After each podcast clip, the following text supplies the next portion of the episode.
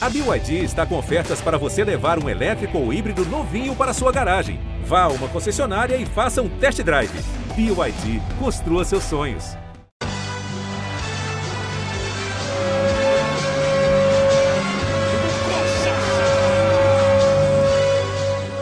Fala torcida Coxa Branca, estamos começando a 41ª edição do podcast GE Curitiba.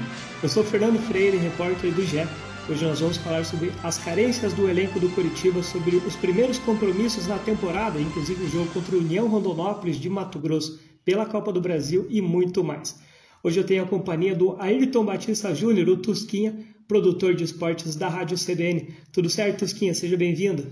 Obrigado, Freire, tudo bem? Uma saudação à torcida do Curitiba aí, esperançosa de que 2021 seja o ano da recuperação alviverde. Falando em recuperação, o Coxa teve uma reformulação, né, Tosquinha?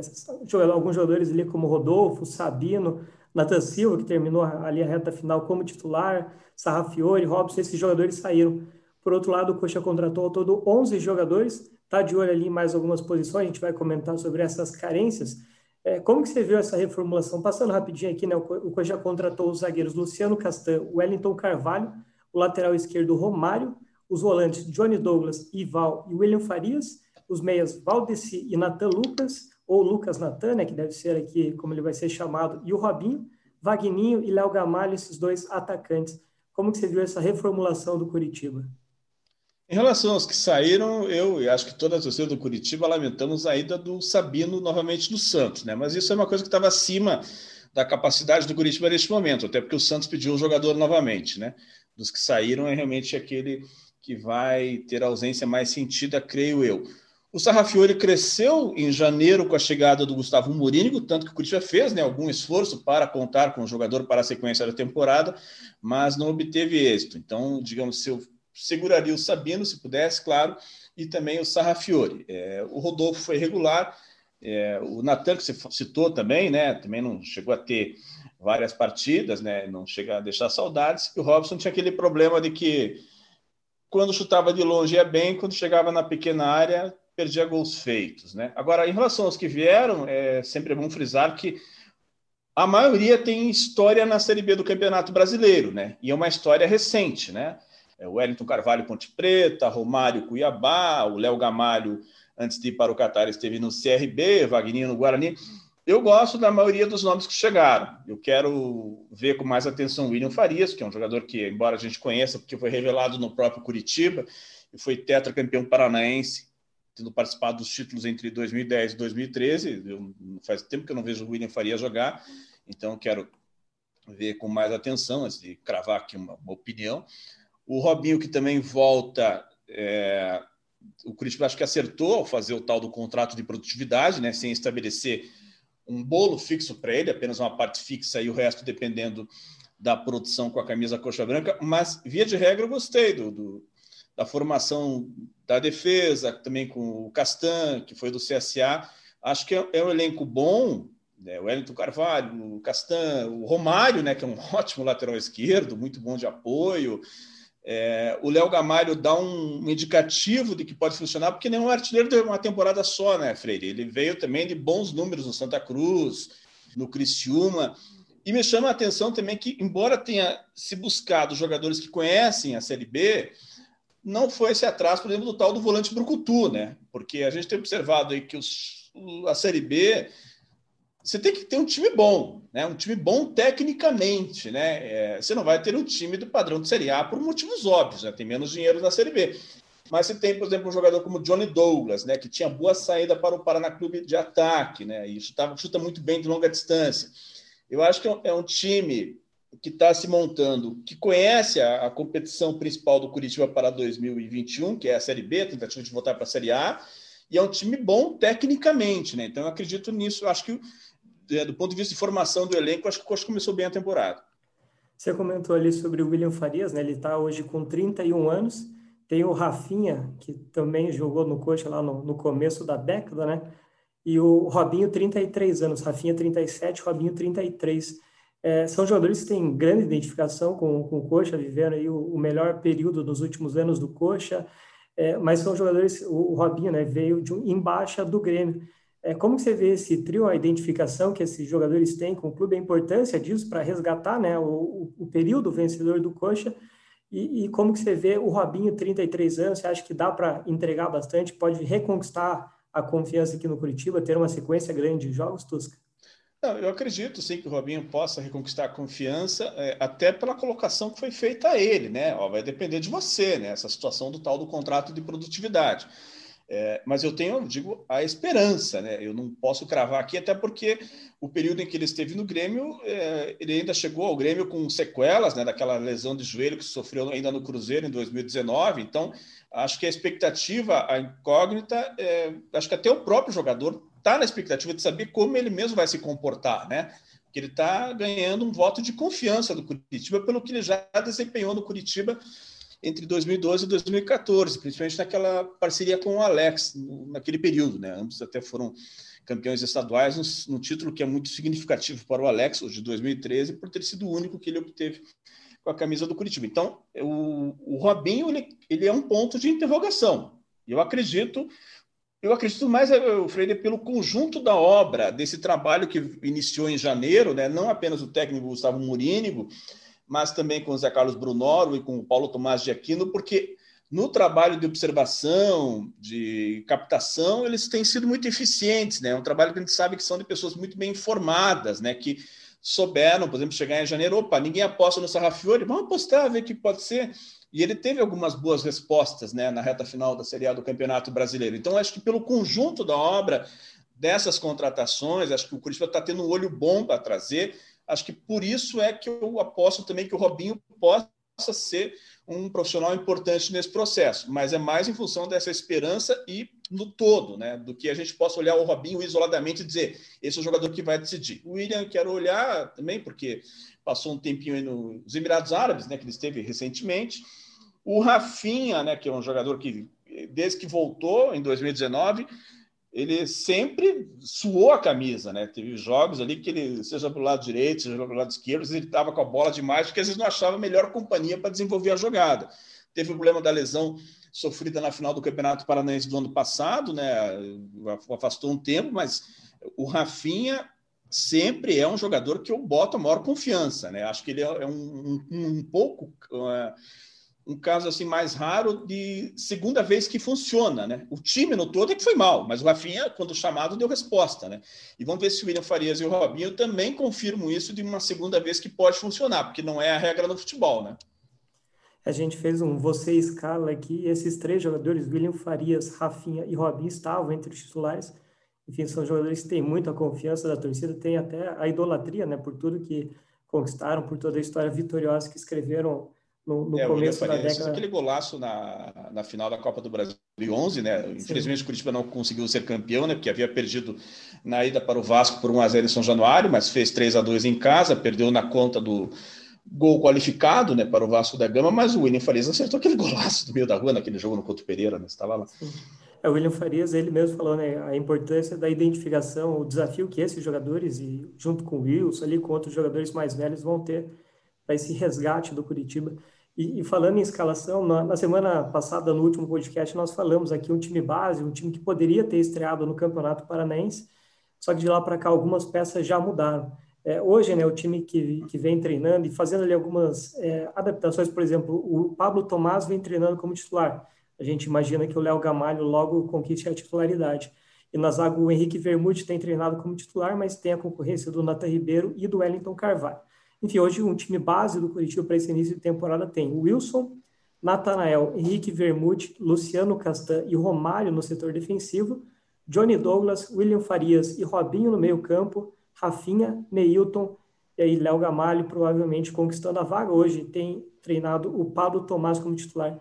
É, Tusca, como que você avalia esse time e o que, que você já é, imagina aí de carência? Que, que dá para ver hoje como setor carente desse time, desse elenco, né? Que a gente comentou aqui do reforço, o que, que dá para sentir aí que a diretoria vai precisar contratar já na, na sequência da temporada e principalmente para a Série B? Bom, vai ter que contratar um lateral esquerdo porque chegou o Romário para uma situação que não tinha dono, né? Depois que o William Matheus foi embora em dezembro, houve improvisações ali, Guilherme Biro, né? E, e o Matheus Oliveira, né? Então, o Romário é o dono, já chegou para o lugar onde não havia ninguém, já é o dono absoluto, até pelo que mostrou no Cuiabá, mas vai ser necessário sim contratar um outro lateral esquerdo, até para que ele tenha um reserva imediato e que não sejam mais necessárias improvisações, né? O Guilherme Biro, do qual falei há pouco, ele é originalmente jogador de meio de campo. Eu gostei dessa formação da zaga que você falou aí com o Castan e o Henrique Vermut, né? O Henrique Vermut foi muito bem quando é, não sempre bem, claro, mas teve boas respostas, né? Principalmente naquele jogo diante do Palmeiras em São Paulo, a vitória por 3 a 1 pode ter falhado aqui ali em uma outra partida, mas aí é o caso de que o time todo foi mal, tanto que foi rebaixado com boa antecedência na Série A, né? Então o Curitiba tem o Henrique, tem o Castante e o Wellington Carvalho. Então você tem é, já de saída três candidatos, três bons candidatos para duas vagas, né? Se citou o Natanael na lateral direita e retornou, né? Digamos assim, a volta dos que não foram do Mailton, né? Isso, ele tem é, o contrato de empréstimo vai até maio, ele está em recuperação de, de lesão ali. Acho que é mais uma, uma questão de ética, né? Normalmente, quando o jogador se machuca, ele acaba renovando ali para terminar o tratamento. É, eu torço para que ele se recupere e eu acho que ele ainda poderia ser o nome. Ele não se firmou no Curitiba, né? Não, não repetiu aquele bom desempenho que teve no Operário Claro que falo, pode ser um bom nome, mas é evidente que hoje o Natanael é dono absoluto da lateral direita, não tenho o que contestar. Aí você escalou o meio de campo que o, os torcedores escalaram aí, né? É, coincidiu. Robinho, o time que tem, tem treinado é o time que a, que a torcida escalou no nosso Você Escala ali. É, o Johnny Douglas como um décimo segundo titular, mas William Farias e Robinho foram titulares junto com o Rafinha, Neilton e Léo Gamalho na frente. O Léo Gamalho não tem treinado ainda como titular, né? A gente imagina que logo, logo ele assume essa vaga ali na frente. É, do meio de campo, realmente, o, o é, então, se essa formação está se pesando aí o fator confiança de quem já passou por aqui, né? Que você tenha William Farias e Robinho, né? E o, o outro volante que chegou foi o Val, né? Que era lá do Botafogo de Ribeirão Preto, é lateral direito também, né? E acho que é um jogador que é, Tipo, embora porque acho que o fato dele ter atuado por um clube que caiu para a Série C, então neste momento talvez não credencie para ser um titular absoluto, assim já de início com a camisa do Curitiba. Ele estava no Botafogo de Ribeirão Preto. Eu gostei dessa formação de, de meio aí, o Johnny Douglas, William Farias e Robinho.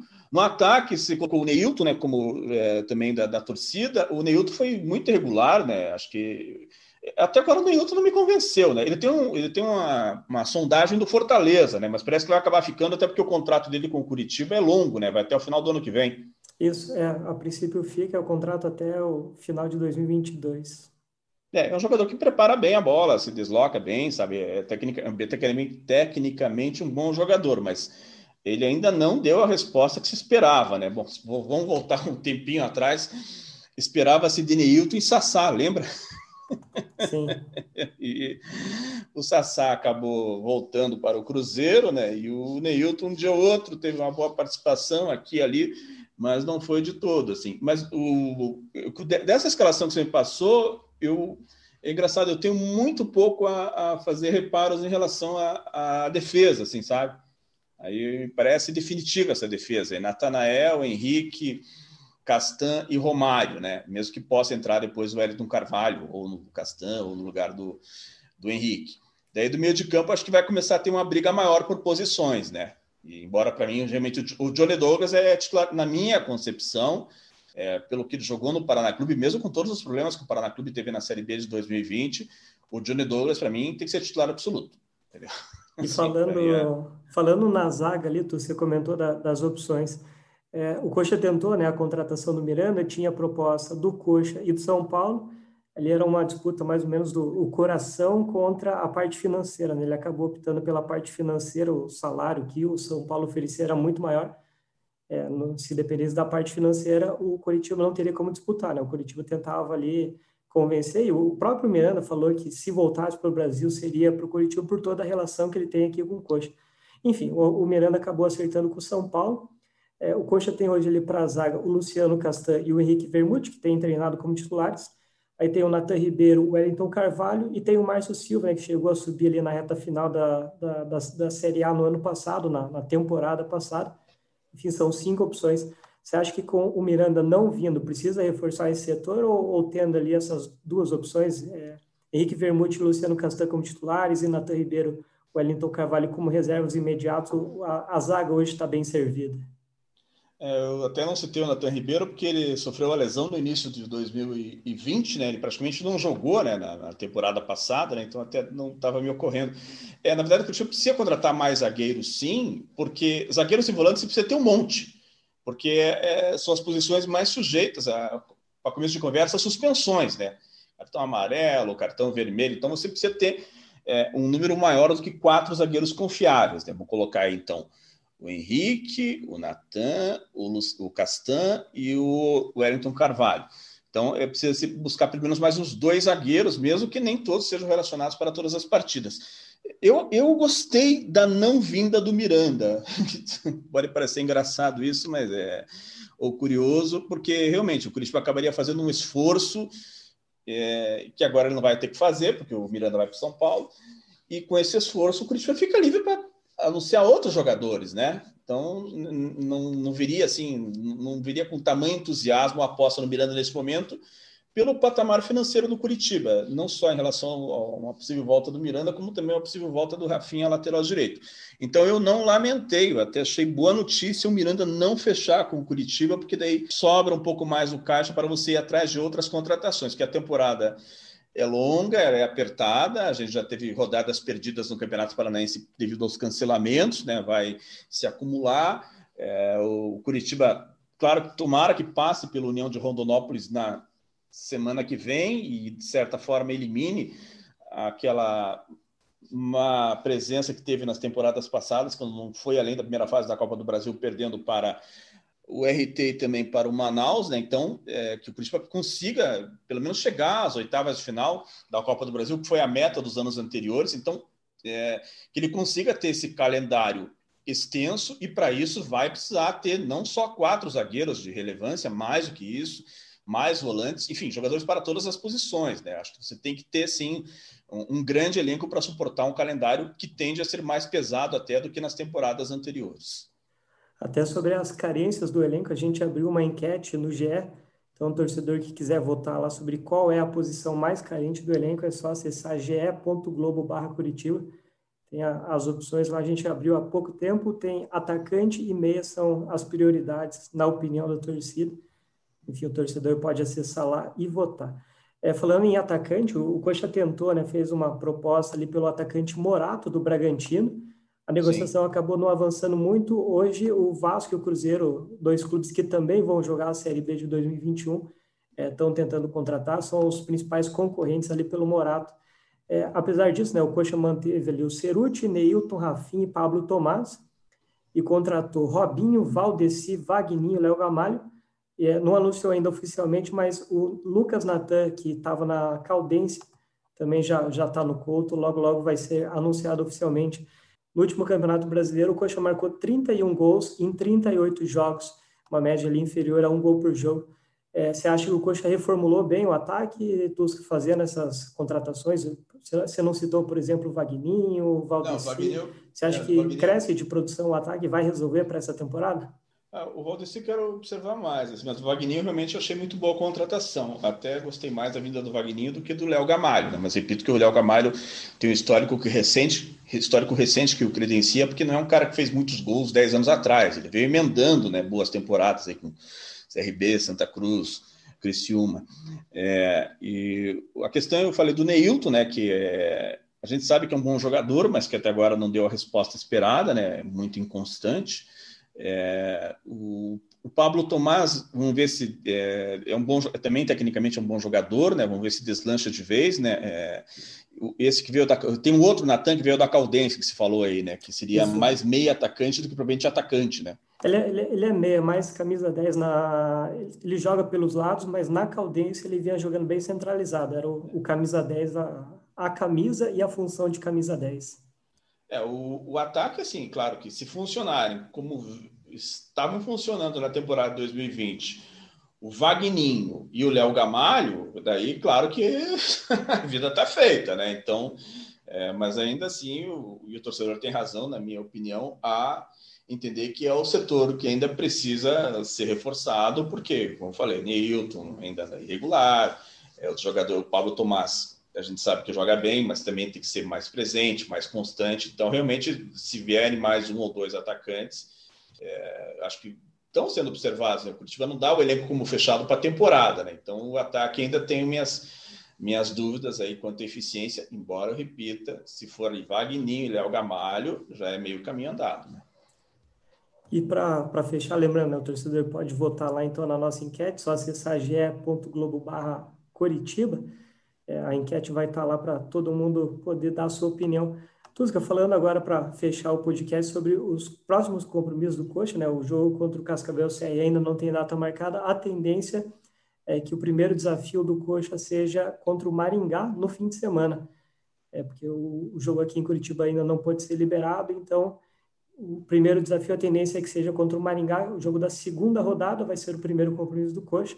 E aí o jogo contra o União Rondonópolis vai ser na quinta-feira que vem, dia 18, lá na, no Mato Grosso.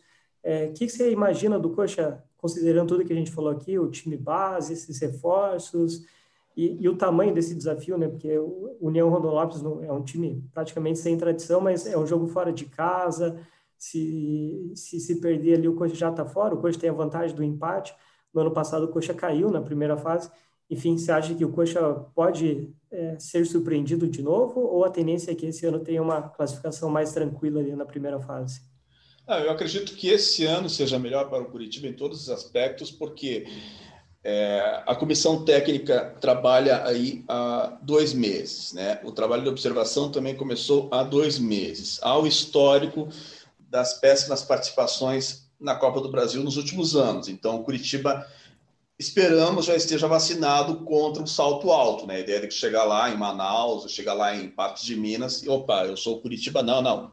É, tem que esperar o jogo começar, tem que esperar o jogo acabar, né? Se decide em 90 minutos. Então, por todos esses aspectos, eu repito, eu, eu, gostei da montagem do elenco de uma forma geral do Curitiba. A gente sempre tem que fazer uma ressalva, porque nem todos os que vêm com crédito vão funcionar. Você sempre acaba errando em contratações, e isso vai acontecer em qualquer clube do planeta, né? Mas a, a, o trabalho de observação, o trabalho de captação, é, isso vem, vem, vem sendo bem feito, e não apenas eu penso isso, né? Quem viu os jogos aí do Gustavo Murini, ou seja, os jogos comandados pelo Gustavo Murínigo, ora por ele exatamente, ora pelo Júlio Sérgio Auxiliar, observou né, que o time teve uma melhora de rendimento e acho que houve um consenso de que se essa comissão tivesse iniciado o trabalho em dezembro, talvez até fosse possível evitar o rebaixamento.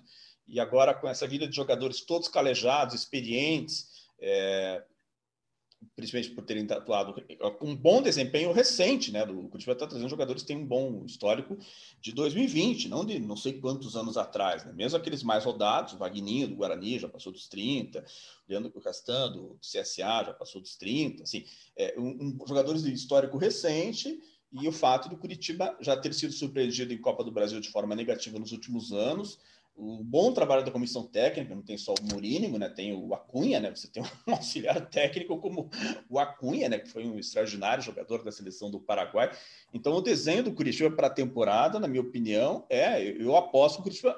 Eu quero acreditar que uh, o Curitiba vai avançar da primeira fase da Copa do Brasil e também vai ter um bom desempenho na Série B. Acho que o Curitiba, sim, é, é um candidato a subir para a Série A. Claro que ainda é muito cedo a gente está comentando esse tipo de coisa, porque a Série A vai começar só no final de maio, tem que ver como é que estarão não só esses times de maior tradição, como Cruzeiro, Vasco da Gama, Botafogo, é, aqui no nosso caso do futebol paranaense, Operário Londrina, mas eh, desenha sim o Curitiba uma boa temporada. E em relação aos reforços, aí, as carências apontadas pela torcida, é, quero frisar também que tem que vir mais um lateral esquerdo, sim, para que na ausência eventual do Romário não seja um ano de improvisações, embora o Ângelo tenha jogado no último jogo, né? O Ângelo, garoto da base, ele foi acionado na partida última do Curitiba na Série A do Campeonato Brasileiro e tem que ter mais, mais rodagem, o Ângelo, para que ele possa então ser o imediato do, do Romário, caso o Romário um ou outro não possa atuar, né? É isso, só passando rapidinho, né? na semana que vem a gente vai falar muito mais sobre esse jogo contra o União Rondonópolis, jogo que vai ser na quinta-feira que vem, mas o União Rondonópolis já estreou lá no Campeonato Mato Grossense, empatou 0 a 0 com o Luverdense, empatou 0 a 0 também com o Operário de Várzea Grande. ou seja, ainda não venceu, não perdeu e não marcou gol. É o sétimo colocado entre dez times do, do campeonato estadual. Antes de enfrentar o Coxa, o União Rondonópolis ainda enfrenta o Poconé. Poconé, que é o lanterna do campeonato matogrossense. Enfim, é, na semana que a gente vai... também tem, o seguinte, né? É, tal como foi o, com o Manaus, tal como foi com o RT, é o jogo da vida, né? O jogo do contrato, né? O jogo de exibição primeiro da temporada, já que o enfrentamento com o Curitiba tende a ter uma exposição maior do que ele vem tendo no Campeonato Mato Grossense, né? É, eu imagino que esse ano o Coxa não seja surpreendido, porque a, os reforços, o time base e até o, o adversário é mais fraco, né? enfim, em relação ao RT e Manaus, acho que o Coxa esse ano não vai pregar uma, uma peça na torcida. Tusca, muito obrigado pela participação. Até a próxima. Eu que agradeço o convite e vamos confiar, e estamos confiando não apenas por sermos otimistas, mas, repito, pelo que esse novo trabalho iniciado aí em janeiro vem mostrando que o Curitiba, sim, o torcedor Coxa Branca pode ter esperança num bom 2021. Até mais. Valeu, Tusca. Fechando aqui, então, o 41ª edição do podcast GE Curitiba. Lembrando, né, o torcedor que quiser votar lá, opinar sobre a posição mais carente do elenco do Coxa e acompanhar todas as notícias do Coxa, é só acessar o ge.globo barra Curitiba. Valeu, até a próxima!